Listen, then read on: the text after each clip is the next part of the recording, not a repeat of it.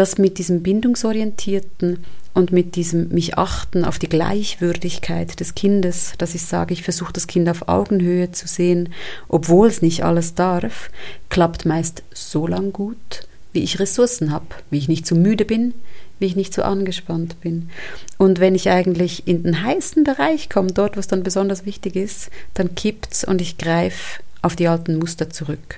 Und zwar, weil die so besonders gut abgespeichert sind. Du so, ich so. Wir sind seit fast zehn Jahren ein Paar und wir sind Eltern. Mein Partner seit 20 Jahren, ich seit vier. Und wir beraten andere Paare, auch gemeinsam. Wir kennen sie also, die Klassiker der Beziehungsprobleme. Hier in dem Podcast reden wir über die typischen Herausforderungen. Wir erklären, wie es dazu kommt, wie wir selber damit umgehen und was wir anderen Paaren raten. Ich bin Felicitas Ambauen, Psycho- und Paartherapeutin. Mir gegenüber sitzt Amel Rizvanovic, Coach und Consultant. Das ist eine Produktion von Any Working Mom. Willkommen zurück zu einer neuen Folge Du so, ich so Podcast.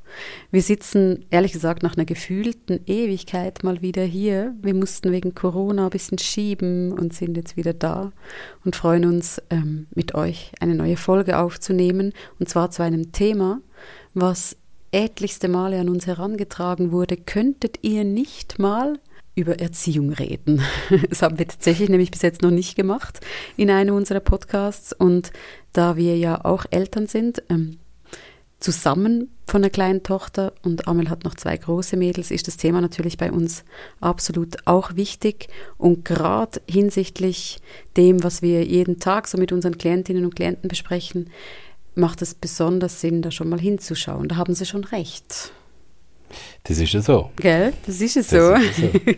und wie gesagt, danach kommen, das nehmen wir wirklich dankend an, weil es wird nicht darum gehen zu sagen, wer hat Recht in der Erziehung. Tatsächlich ist das auch ganz oft gewünscht worden. Könntet ihr nicht mal sagen, ähm, wie geht man denn damit um, wenn man unterschiedlicher Meinung ist als Eltern? Auch wichtig. Aber darauf werden wir heute nicht fokussieren, sondern es geht mehr darum zu schauen, wie positionieren wir uns als Eltern gegenüber unseren Kindern, damit die zu diesen erwachsenen Menschlein heranwachsen können, die wir uns wünschen. Und wir haben uns so ein paar Gedanken dazu gemacht, was wir euch so kompakt mitgeben könnten, weil diese Frage schon eine ist, die ja eigentlich die meisten Eltern umtreibt. Was kann ich tun, damit meine Kinder gesund aufwachsen und vor allem, dass sie meinen Rucksack, den ich mittrage, nicht auch angehängt kriegen? Dieser Rucksack heißt, den kann man unterschiedlich betiteln, mhm. aber den kann man zum Beispiel Muster betiteln, den kann man Schema nennen und auch unter anderem darum wird es heute gehen. Interessant an der Geschichte ist natürlich, dass, dass es oftmals, ähm, so erfahre ich das in, in Begleitung oft von Paaren, aber auch von Einzelpersonen, dass in dem Augenblick, wenn ähm, Kinder da sind, dass das ein riesen Gamechanger ist. Und zwar in der Hinsicht, dass zum Beispiel Muster, die natürlich schon vorher da waren, ähm, ganz anders aufpoppen und eine viel größere, viel größere Relevanz bekommen. Und zwar zum einen, weil wir auf einmal in der Elternrolle sind. Ähm, zum anderen beispielsweise auch, weil auf einmal unsere Eltern, respektive Schwiegereltern auch viel, viel näher dran sind und wir merken, dass wir Dinge, von denen wir gesagt haben, ja, das wollen wir ganz anders machen, als, als, als unsere äh, Eltern, dass wir auf einmal teilweise Dinge tun, ähm, von denen wir nicht gedacht hätten, dass das wir sie so machen. Ja, ja, also dass das Elternwerden, wenn wir es jetzt sehr psychologisch anschauen, eine riesige Herausforderung ist. Wir werden die Ebenen heute ein bisschen beleuchten. Einerseits werden wir anschauen diese Ressourcenebene, wie viel Puffer habe ich überhaupt noch, ähm, um Dinge abzufangen, die vielleicht sonst dafür gesorgt haben, dass alte Geschichten und ungünstige Verhaltensmuster nicht aufgepoppt sind. Aber auch, ich werde ein paar Worte dazu sagen, ähm, diese eigenen Bindungserfahrungen, das finde ich immer wieder ganz faszinierend, habe es auch selber sehr faszinierend gefunden, manchmal auch anstrengend zu erleben, wie durchs Mutterwerden gewisse Themen in den Vordergrund gedrängt wurden, die ich vorher nicht mehr so gespürt habe oder vielleicht sogar naiverweise vielleicht gedacht habe, ach, die sind jetzt erledigt. Die habe ich mit meinen 100 Stunden Selbsterfahrung bei der Therapieausbildung jetzt erledigt. Aber nein, dann muss ich ein Kind kriegen und dann sind sie wieder da. Aber nein. Aber nein. Und das ist etwas, was es gibt keinen Schema-Workshop, wo das nicht irgendwie in der ersten halben Stunde kommt, dass jemand sagt, hey, und dann das mit diesem Mutterwerden oder Vaterwerden und plötzlich sind Themen da, von denen ich dachte, sie sind weg. Verschärfung noch, wir haben auch mal eine Folge dazu gemacht über die Hochsensibilität. Ich hatte gerade auch einen Workshop mit Paaren, wo mindestens ein Partnerin, Partner hochsensibel war und dort kommt das nochmal in einer verschärften Form, weil die Ressourcen ganz anders nochmal gefordert sind. Und das ist mal eine Botschaft, ich will eigentlich hier nicht demotivieren, sondern sagen, hey, ja, das stimmt. Wenn wir Eltern werden, bei aller Freude und bei aller irgendwie Positivität, werden wir mit Dingen konfrontiert, mit Bindungsmustern, mit alten Geschichten und Erfahrungen, die vielleicht gar nicht so einfach sind. Also das ist auch hier gar nicht, gar nicht irgendwie, um, um äh, zu demotivieren, sondern tatsächlich, das ist, das ist ja sehr, sehr normativ. Also das ist normal. Äh, das ist ein Paket und es ist sehr, sehr vernünftig, sich dieser Normalität respektive Realität zu stellen. Natürlich sind die Rucksäcke und mit denen wir dann konfrontiert sind unterschiedlich, aber wir haben dort alle unsere Rucksäcke und dort haben mhm. wir alle unsere Themen, ausnahmslos, gar keine Frage. Ähm, und, und an der Stelle ist es ähm, ja vielleicht auch sehr, sehr gesund, zumindest ist das meine Haltung, dass wir, dass wir dort hinschauen und, und, und, gucken, weil sonst, ähm, denn nur so können wir im Grunde was zum Positiven auch aktiv gestalten und, und verändern. Das, das Spannende ist, wenn wir, wenn wir uns anschauen, was wir uns eigentlich wünschen, also sozusagen vom Ausgangspunkt. Was wünschen wir uns eigentlich für unsere Kinder? Dann, ähm, wenn man so eine Umfrage macht, wir machen das äh, sehr regelmäßig auch in, in, in Workshops, äh, und dann kommen ganz oft ähnliche Dinge. Mhm. Dann sagen die Leute zum Beispiel, ja, wie, soll, wie sollte mein Kind sein, wenn ich es mir backen könnte, wenn ich es mir wünschen könnte, hm, selbstbewusst, ähm, kreativ, äh, empathisch, ähm, zugleich, also ähm, enthusiastisch, äh, lebensfroh, äh, Freude am Lernen, aber zugleich doch auch nicht zu sehr, so ein bisschen Bescheidenheit wäre auch nicht das schlecht. Kommt immer. Humor, ja, wir sind ja dennoch in der Schweiz immer noch. Ähm, mhm. und, und also so ein Paket wirklich an, an schönen Eigenschaften auch.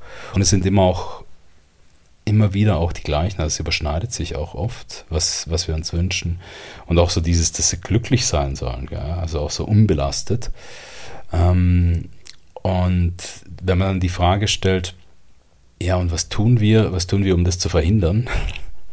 ähm, tatsächlich, also so stellen wir sie nicht die Frage, aber die Realität sieht oftmals so aus, dass wir natürlich als Eltern ähm, ganz viel dafür machen, das zu verhindern.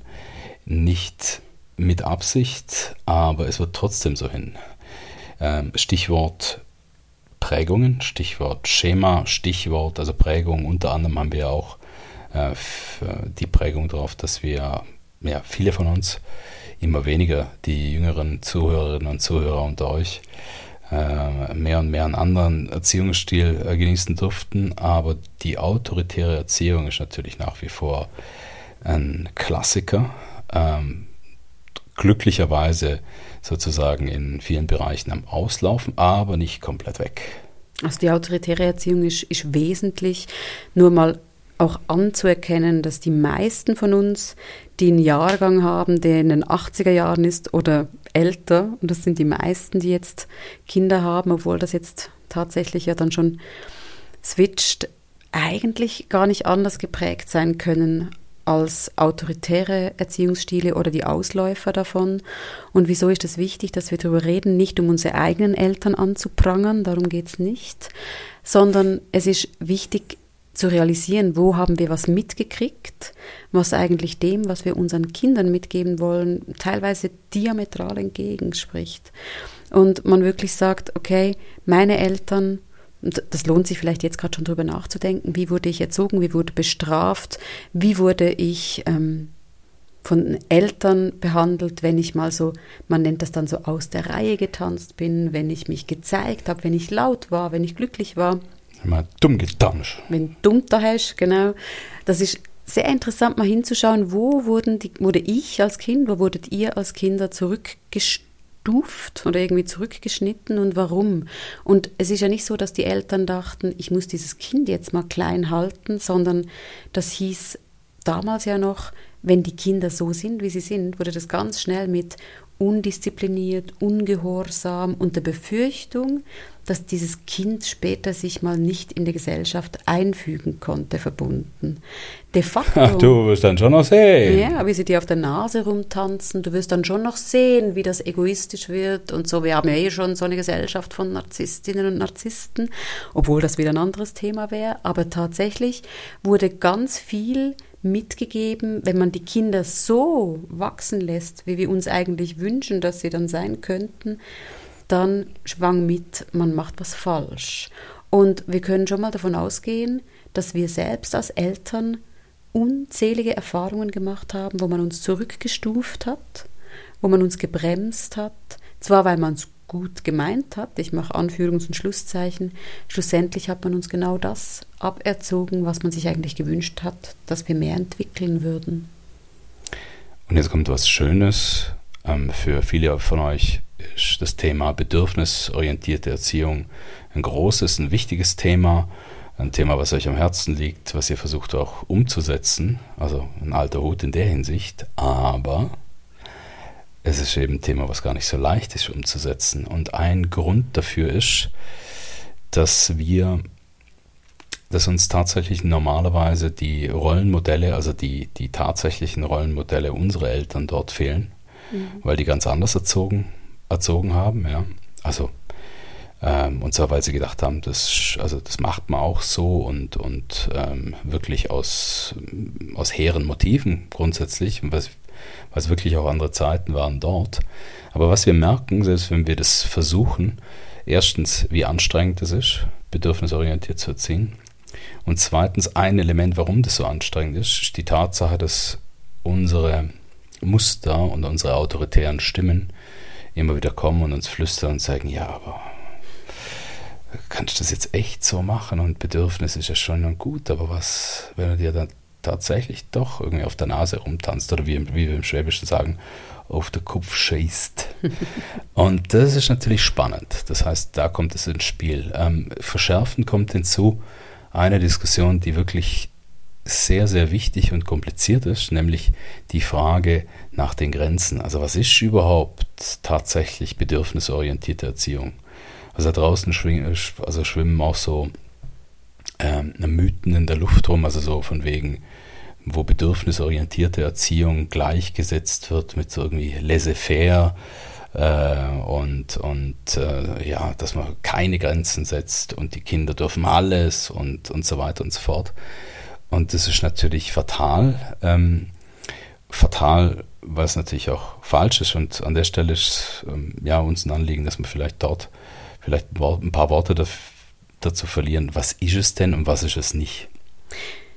Ich möchte eigentlich noch den Link machen, eins zuvor, weil das ist schon relevant, sich mal zu überlegen, dass wir versuchen, unsere Kinder auf eine Art und Weise zu erziehen, also einen Erziehungsstil anzuwenden, von dem wir eigentlich keine Rollenvorbilder haben, beziehungsweise teilweise sogar das Gefühl haben, wir haben Anti-Rollenvorbilder und das ist das, wo wir den Link dann hinmachen, dann macht man vieles einfach genau umgekehrt. Und das ist, das ist nicht die Lösung. Also in, in, in, der Hoffnung, dass es dann gut wird. Genau, schon mal vorher weggenommen, ja. das ist nicht die Lösung. Also von zu viel Grenzen und zu viel Disziplin zu keine Grenzen und keine Regeln, das ist zu viel.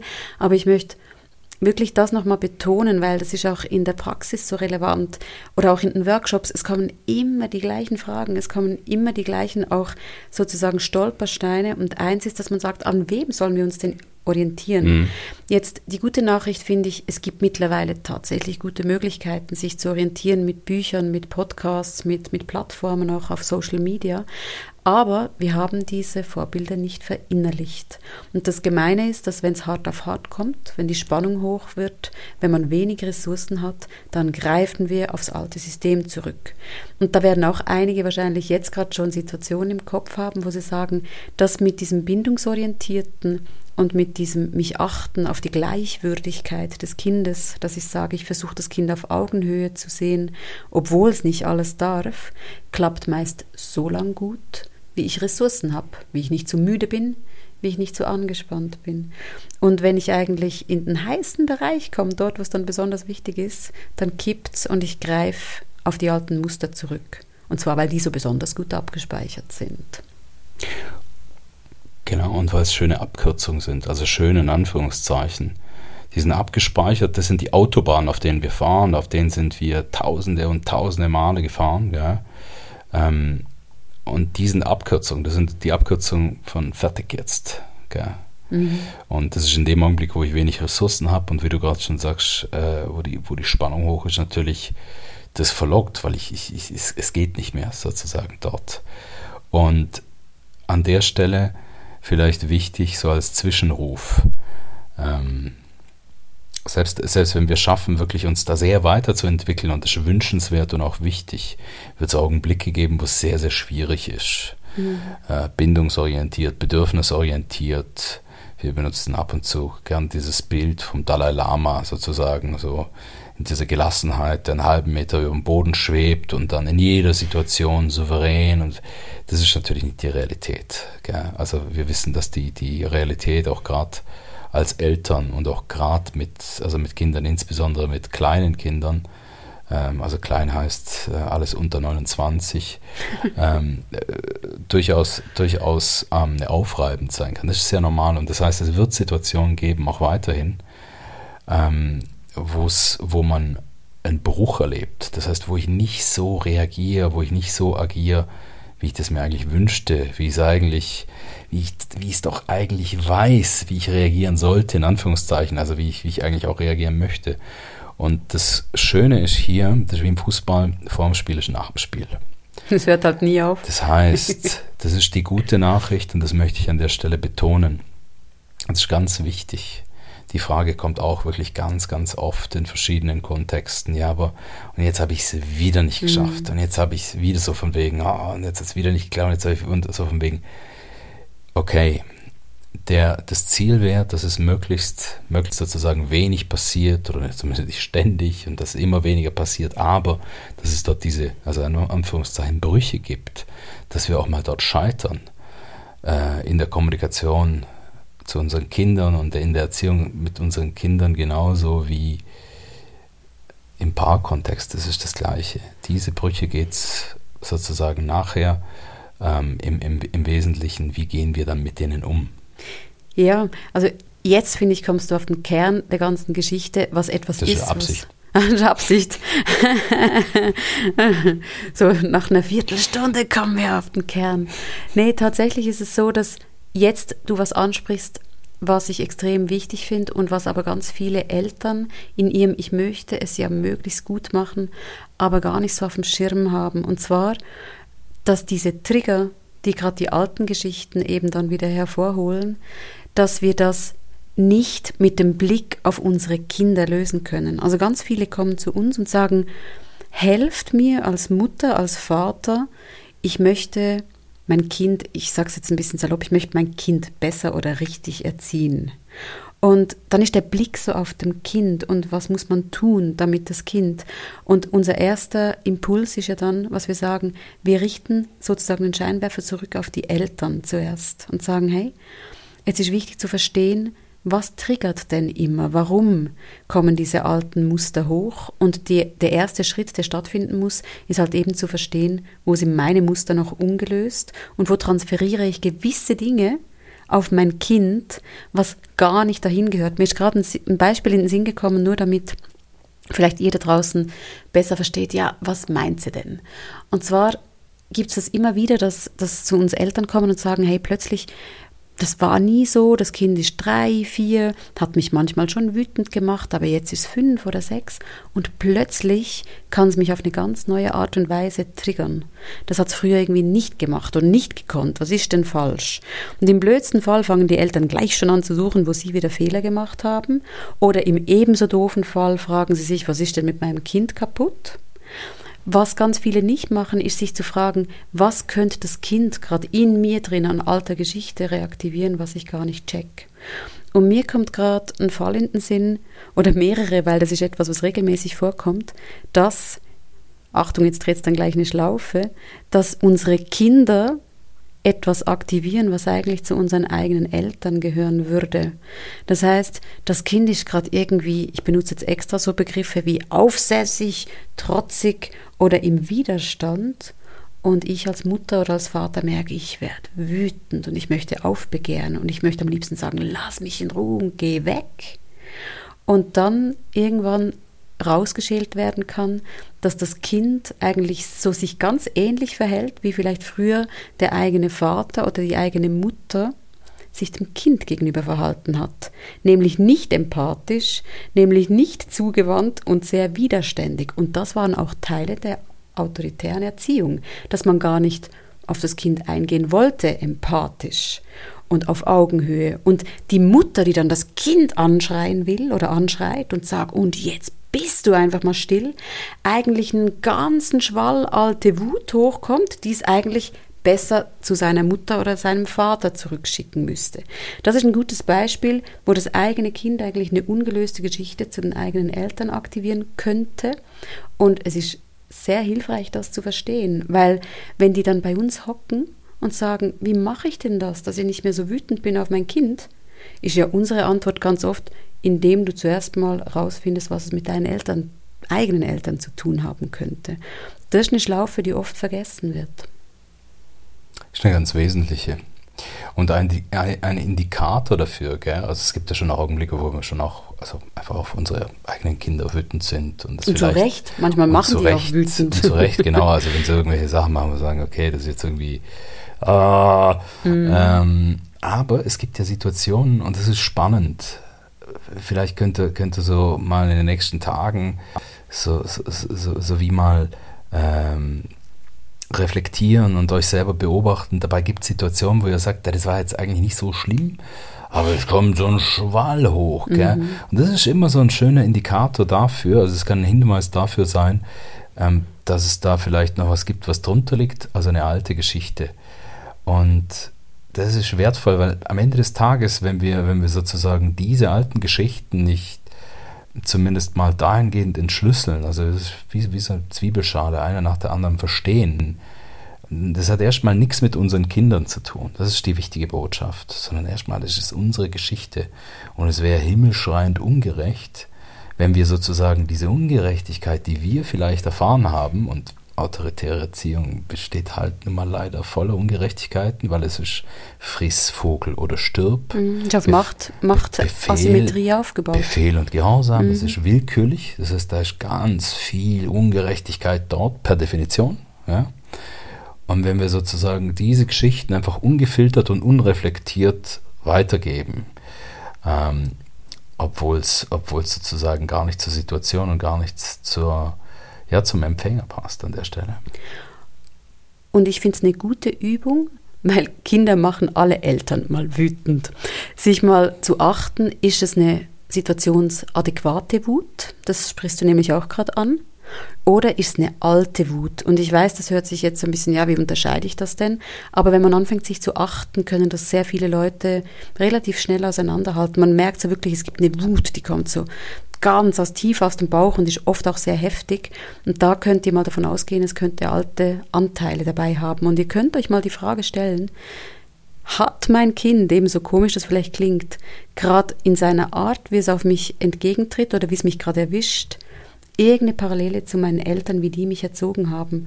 Und dann sind wir nämlich, wenn wir von der Schematheorie ausgehen, selbst gar nicht mehr im Elternmodus sozusagen gegenüber meinem Kind, sondern ich werde innerlich selbst wieder zum Kind und werde eben vielleicht wütend, traurig, verletzt.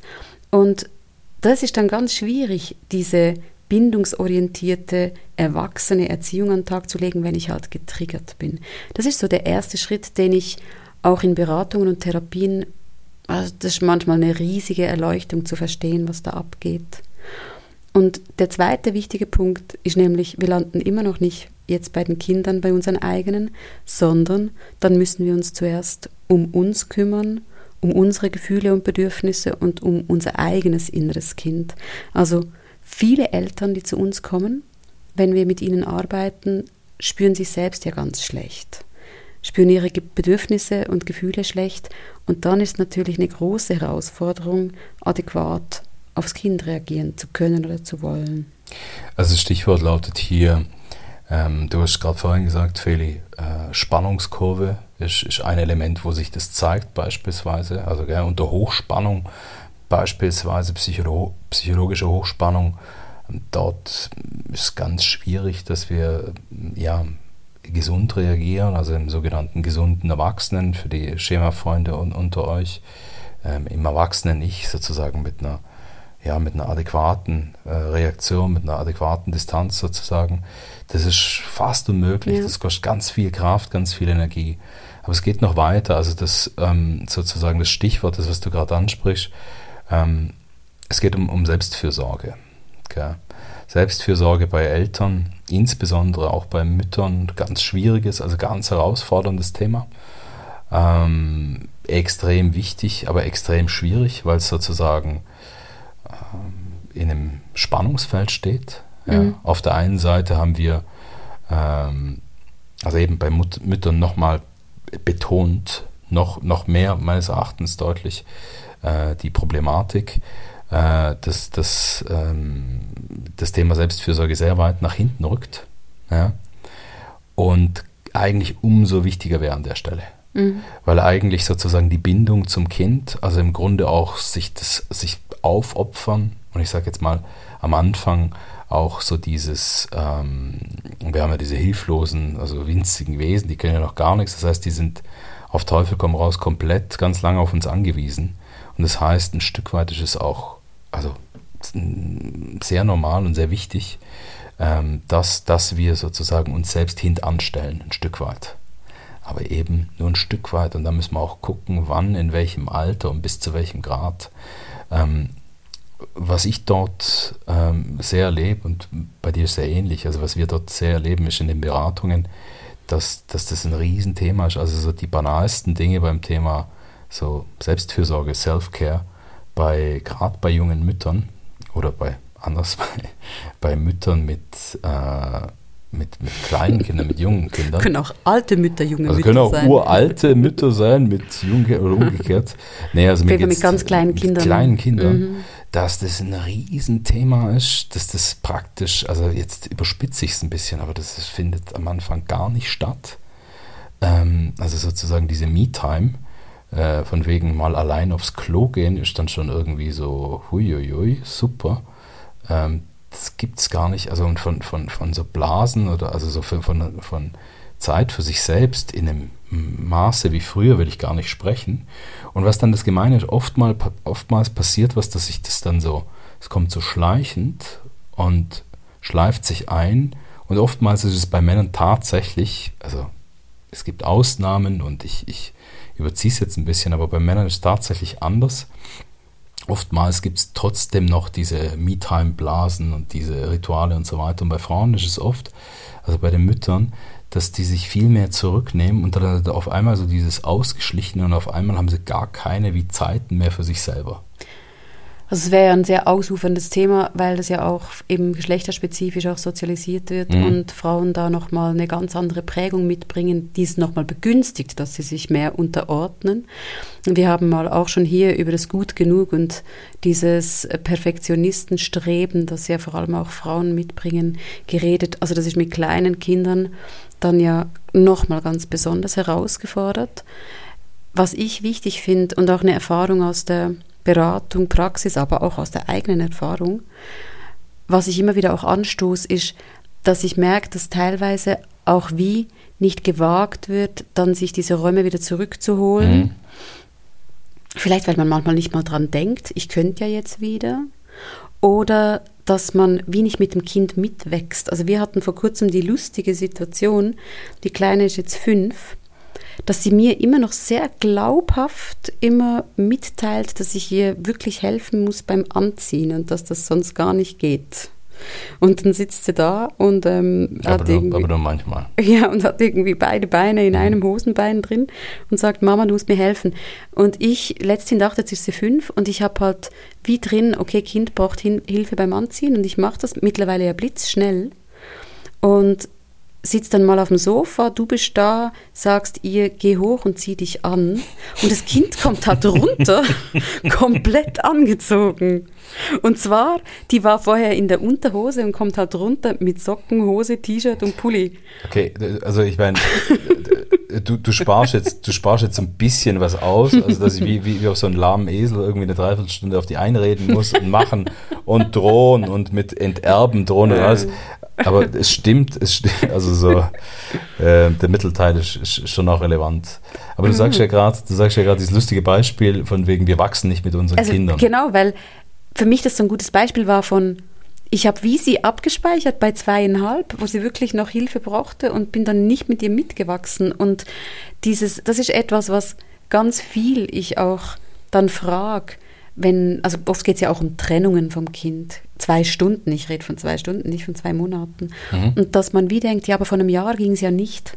Und nicht merkt, jetzt wird es ja vielleicht doch gehen. Und das ist etwas, was ich ganz wichtig finde für die, die zuhören, sich auch zu fragen, hey, wo könnte man vielleicht diese Zeit für mich, diesen Raum für mich auch ausdehnen, ohne dass das fürs System und fürs Kind irgendwie schwierig wäre. Und jetzt hocken wir ja zu zweit da, auch als Paar. Die, die das Glück haben, ein Kind auch zu zweit oder in einer Partnerschaft großziehen zu können oder mit noch mehr Personen.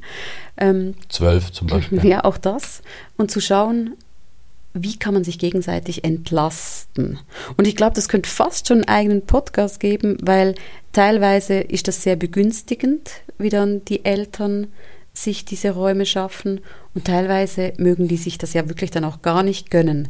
Das ist dann ein anderes Thema, ein sehr schwieriges, wenn es dann wiederum geht, so ein ja, eigentlich wie immer so auf den Waagschalen. Wer hatte jetzt da fünf Minuten mehr? Und wer hat da das schon gedurft und darum darf der andere das jetzt nicht mehr? Dann ist man nämlich total im Vermeidungsmodus und darauf ausgerichtet, ähm, dass man nicht genug kriegt. Und was ich natürlich aber gerade nicht sagen möchte, sondern zu sagen, wo könnte man sich denn auch begünstigen, wo könnte man irgendwie schauen, dass das passt. Und wir kommen schnell auch wieder zum Thema Rituale und zu einem guten Agenda-Check. Weil bei uns war das ein sehr relevanter Change, zu sagen, wir schreiben es in die Agenda.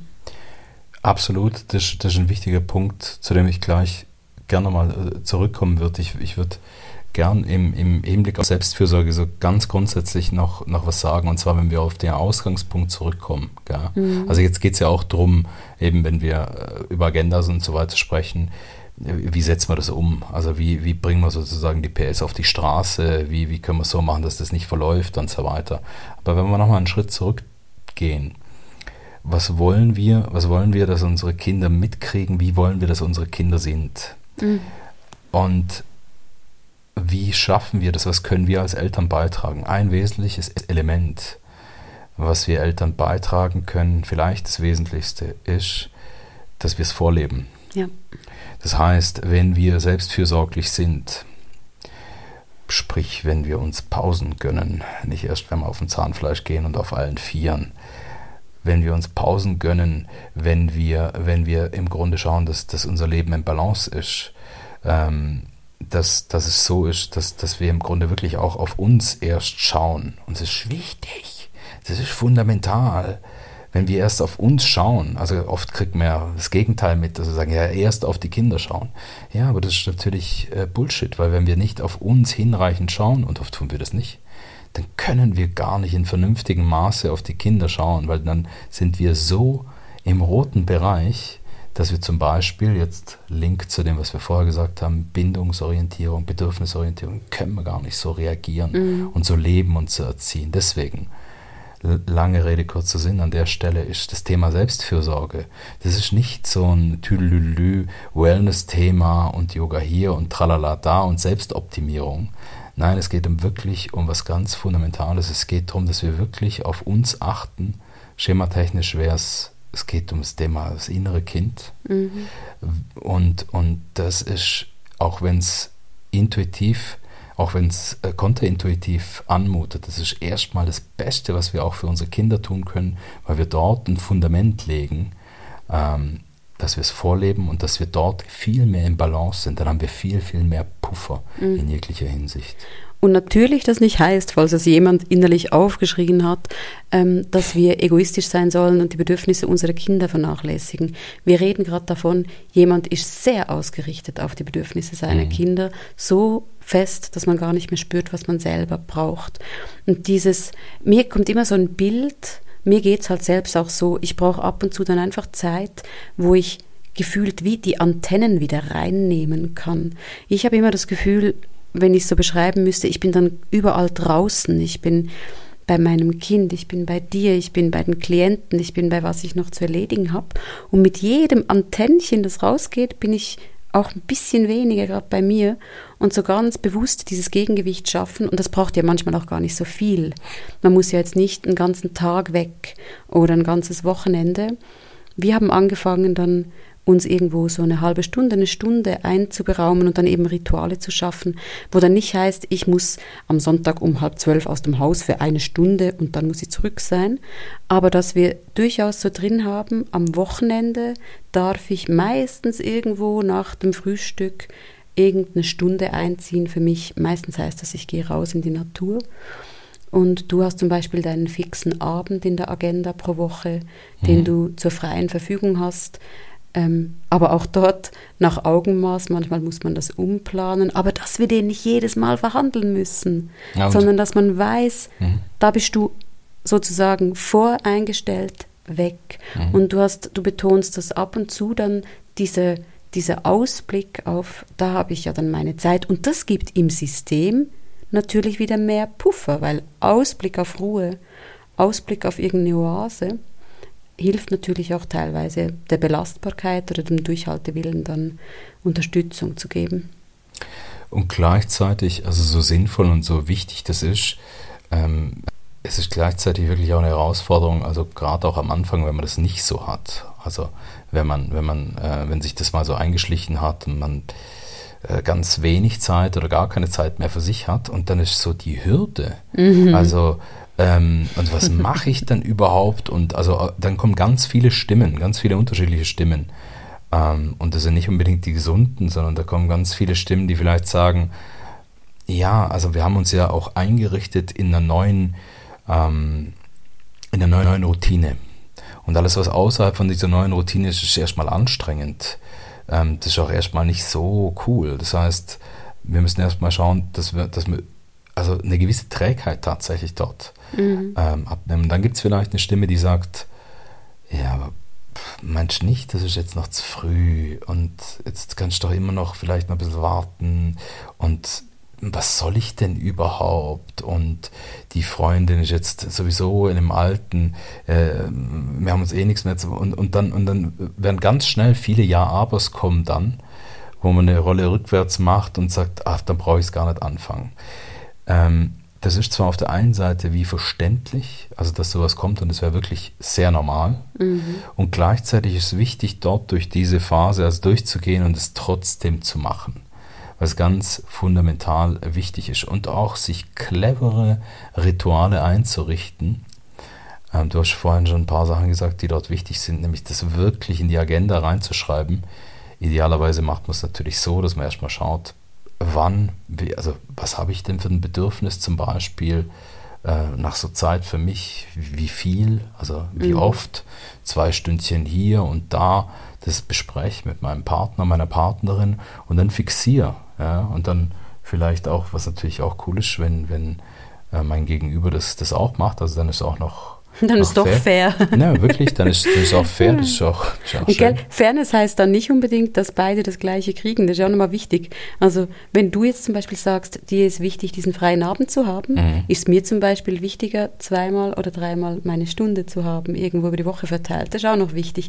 Mhm. Ist auch nicht selten, dass das dann kommt, dass jemand dann denkt, jetzt muss man es so gleich aufteilen und dann die denkt, aber ich will doch gar nicht weg.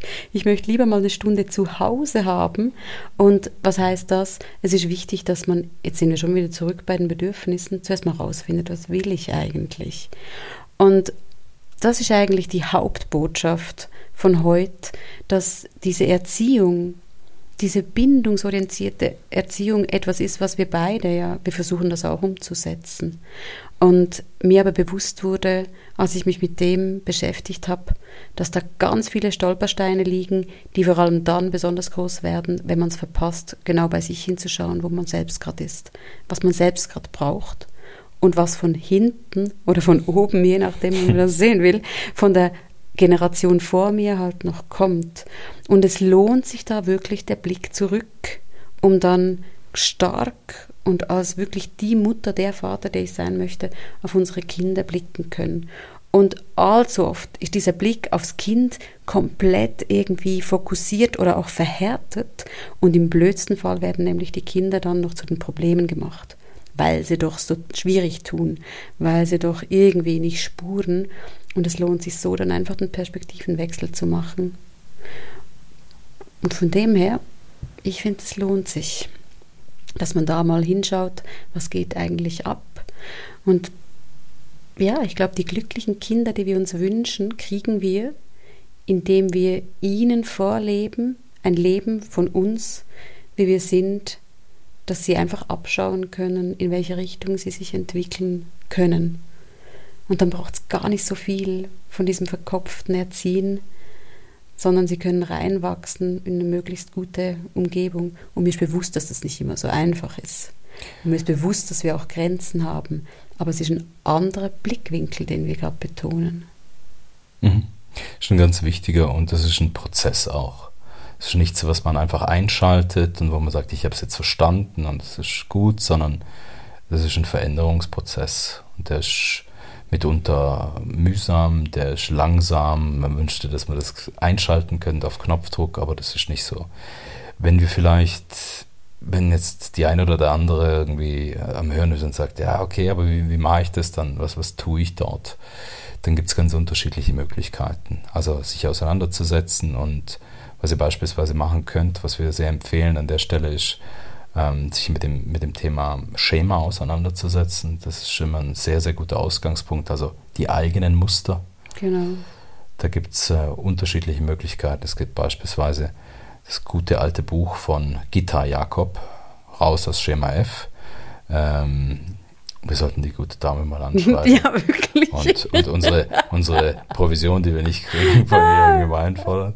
Gitta Jakob, ich habe das Gefühl, ja, sie ist so eine gute Freundin. Genau, wie gesprochen, ah, wie gesagt, genau. Hm. Es ist wirklich ein sehr gutes Buch zum Einsteigen dort. Dann gibt es äh, einen, einen äh, sehr guten Post Podcast, von dem ich mal gehört habe. Äh, ich glaube, wie heißt der nochmal? Beziehungskosmos.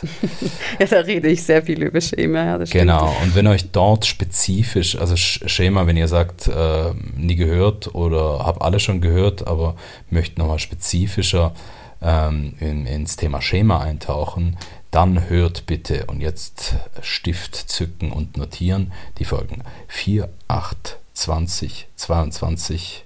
Und ganz neu, 45. 45, 4, 8, 20, 22 zur Zahl 45. Genau, weil einige wirklich sagen, über die Bücher ähm, ist es ganz schwierig auch noch reinzuholen und ähm, über den Podcast eigentlich wie mehr auch Zugang da ist.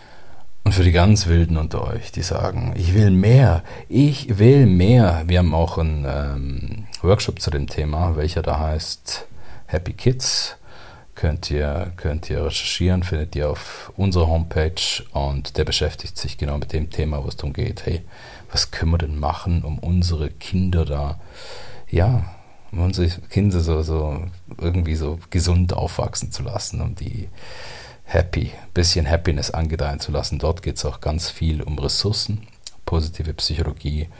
Für diejenigen, die es interessiert, könnte es noch spannend sein. Und das Wichtigste wirklich, schaut bei euch hin, schaut gut auf euch selbst, damit ihr für eure Kinder die Eltern sein können, könnt, die sie brauchen, damit sie auch so aufwachsen können. Genau. Und Thema Selbstfürsorge, ich habe Hunger, wollen wir mal Abendessen gehen? Ja, ein brutaler Hunger. Ja, komm, lass uns mal essen gehen. Das Also, machen wir. Ich hoffe, ihr konntet was mitnehmen, ähm, das euch angeregt hat, dass ihr irgendwelche Ideen habt, wie man vielleicht so ein bisschen anders ranschauen könnte und dass vor allem diese lauten Stimmen in eurem Kopf, die sagen, wieder nicht gut gemacht und man muss doch jetzt und das kann doch nicht sein, dass ihr denen nicht so viel Futter gebt. Sag, sag einen schönen Gruß von dem aus dem Po- Podcast. Die sagen, die sollen mal Platz nehmen. Die soll mal Platz nehmen, genau. Platz nehmen. Gut, wir wünschen euch eine gute Zeit und viel Spaß damit. Bis zum nächsten Mal. Bis zum nächsten Mal. Danke fürs Zuhören. Der Podcast ist eine Produktion von Any Working Mom mit Musik und technischer Unterstützung von den Jingle Jungle Tonstudios. Ihr findet uns auf www.anyworkingmom.com, auf Instagram, auf Facebook und Pinterest. Und unser Mal ehrlich Podcast gibt es auf allen Podcast-Plattformen.